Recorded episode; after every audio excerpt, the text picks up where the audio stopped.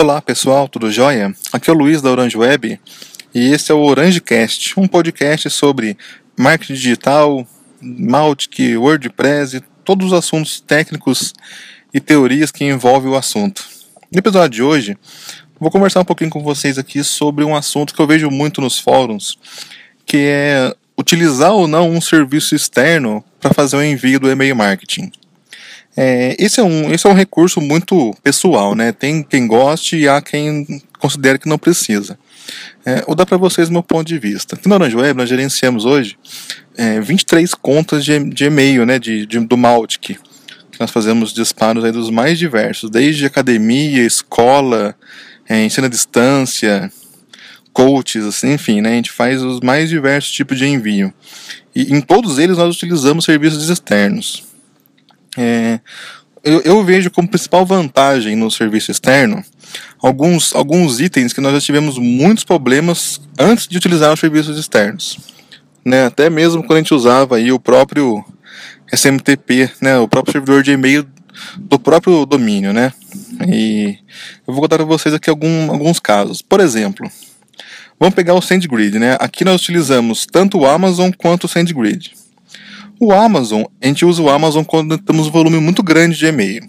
Né, o, tem uma conta aqui, por exemplo, que eu envio mais de 100 mil e-mails por mês. Nesse caso, a gente usa o Amazon porque é o melhor custo-benefício.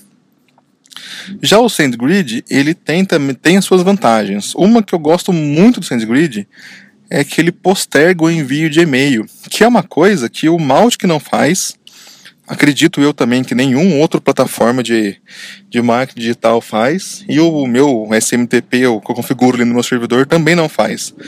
Como, é, como assim, Luiz? Né, você vai perguntar, né? Por exemplo, vamos pegar o Hotmail. O Hotmail ele tem um, um limite que acho que são 100 e-mails por hora, 200 e-mails por hora, enfim.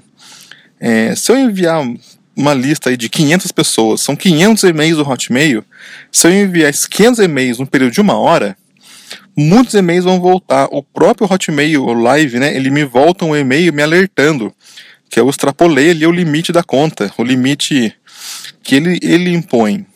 Isso é ruim, porque a minha, a minha popularidade naquele domínio, no, no caso do naquele ISP, vai, vai diminuindo, né? Ou seja, eu vou ter uma reputação muito muito piorada ali naquele momento. É, o Gmail, eu sei que são 500 e-mails por hora. Né? Nessa lista que eu tenho, que tem 30 mil pessoas, com certeza eu vou ter mais de 500 pessoas ali que usam Gmail. E eu não quero ter que me preocupar com quantos e-mails estou enviando por hora. Eu tenho que me preocupar com a minha campanha, com os meus e-mails, é, com os meus leads, com o meu negócio aqui. Eu não tenho que ficar me preocupando se eu, putz, eu enviei 100 e-mails, 200 e-mails. eu não quero me preocupar com isso. Essa é a grande vantagem de utilizar um serviço de terceiro, né? Gente, ele elimina muita preocupação da gente. Um outro recurso, além desse, dessa postergação do e-mail, né, e, e, essa postergação, eu sei que o Spark Post também faz, o SendGrid faz, o Mandrill faz. Eu acho que o Amazon não faz. E é, é, outra coisa também que eu gosto muito é o IP. Né, eu já tive um azar enorme uma vez de pegar um cliente que negativou meu, meu IP, né? Eu, é uma, era uma lista importada, né? Ele me, me deu uma lista e falou assim, ó, essa aqui são, esses são os meus clientes. Infelizmente não era o caso, né? E, a gente importou a lista e a gente foi, começou a fazer algumas campanhas para poder ver essa lista, né? Vamos, vamos melhorar essa lista, ver quem que é lead, quem que não é lead, quem que é cold lead, que, que, que e-mail existe, que e-mail não, não existe. E infelizmente acabou que né, o, o, o meu IP caiu num blacklist por causa desse, desse meu cliente. E e como é que eu fiz? Eu usava o Mandrill na época, nesse cliente era o Mandrill. A gente foi no Mandrill, contratou um novo IP para o envio. Ok, passou o problema, né? Não, não tive problema nenhum. Imagina se eu enviasse esse e-mail do meu SMTP próprio dentro do meu servidor. Eu ia ter que configurar um outro servidor, porque não tem como ligar no Digital Osso lá e pedir para eles, amigo, eu negativei meu IP, não tem como você dar um outro IP para mim? Eles não vão dar, eles não vão fazer isso. Eles vão falar para mim assim, ó, configuro um novo servidor, porque foi essa resposta que eu tive uma vez também. então, assim, é, é, em relação a envio de e-mails em massa, seja qual for, por melhor que seja a sua segmentação, por mais quentes que sejam seus leads, por, nossa, por mais verificações que você faça, eu recomendo expressamente que você use sim um serviço terceiro. Tanto para esses e-mails, tanto para esses problemas de negativação do, do seu IP, quanto também para essa postergação dele do próprio serviço saber que ele já enviou e-mail demais para aquele ISP e ele vai saber a hora de pausar aqueles envios, depois ele continua fazendo aquele envio. Né, o, o, controle de bounce também, um segundo controle de bounce. Né, o Malt que faz o controle de bounce tem como você configurar para que ele leia a caixa de, de mensagens e veja lá né, quem que quem que tá negativo lá, quem que é hard bounce, quem que não existe, né? Ele faz controle. Mas por que não ter uma segunda opinião? Né, ter um, o Amazon faz, com os clientes que a gente usa o Amazon.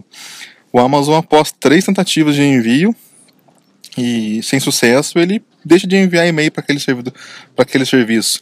Isso vai refletir, vai refletir lá na outra ponta, né, lá no meu, lá no Gmail. O Gmail vai parar de receber e-mails que não existem. Né? Por mais que o meu malte que fale, por exemplo, por mais que a minha lista fale, o Amazon, o Amazon vai me ajudar a não falhar. E assim melhorar a minha reputação, melhorar a minha entregabilidade. E então assim, eu, eu considero muito mesmo o uso do, do serviço de terceiro como essencial, uma estratégia essencial no, no quesito entregabilidade, né? No, no, no, o servidor aceitar o meu e-mail, não considerá-lo um spam no que se tratando de assuntos técnicos. A gente sabe que tem outros fatores que colaboram para a classificação de um spam, né? mas é, em relação aos, aos, ao que está no meu controle, eu, né, eu consigo considerar. Agora, o que está fora do meu controle, esses assuntos técnicos, eu prefiro terceirizar na mão aí de um Amazon, de um SendGrid, de um Spark Post, do que eu ter que me preocupar também com isso de fazer uma reputação do meu servidor, de ter que configurar o e-mail no meu servidor e ficar preocupado do meu IP, ficar preocupado com os bounces, ficar preocupado quantos e-mails que eu enviei por hora para tal ISP, enfim. É, essa é a dica de hoje, ela é bem curtinha. É, fica à vontade para comentar, tá bom? E quem quiser gravar também aí um áudio é, contando as suas experiências ou contando o seu ponto de vista sobre esses assuntos que envolvem o marketing digital, o Mautic, WordPress, plataformas de envio de e-mail, enfim. Fique à vontade de me enviar. Muito obrigado, pessoal. Até a próxima.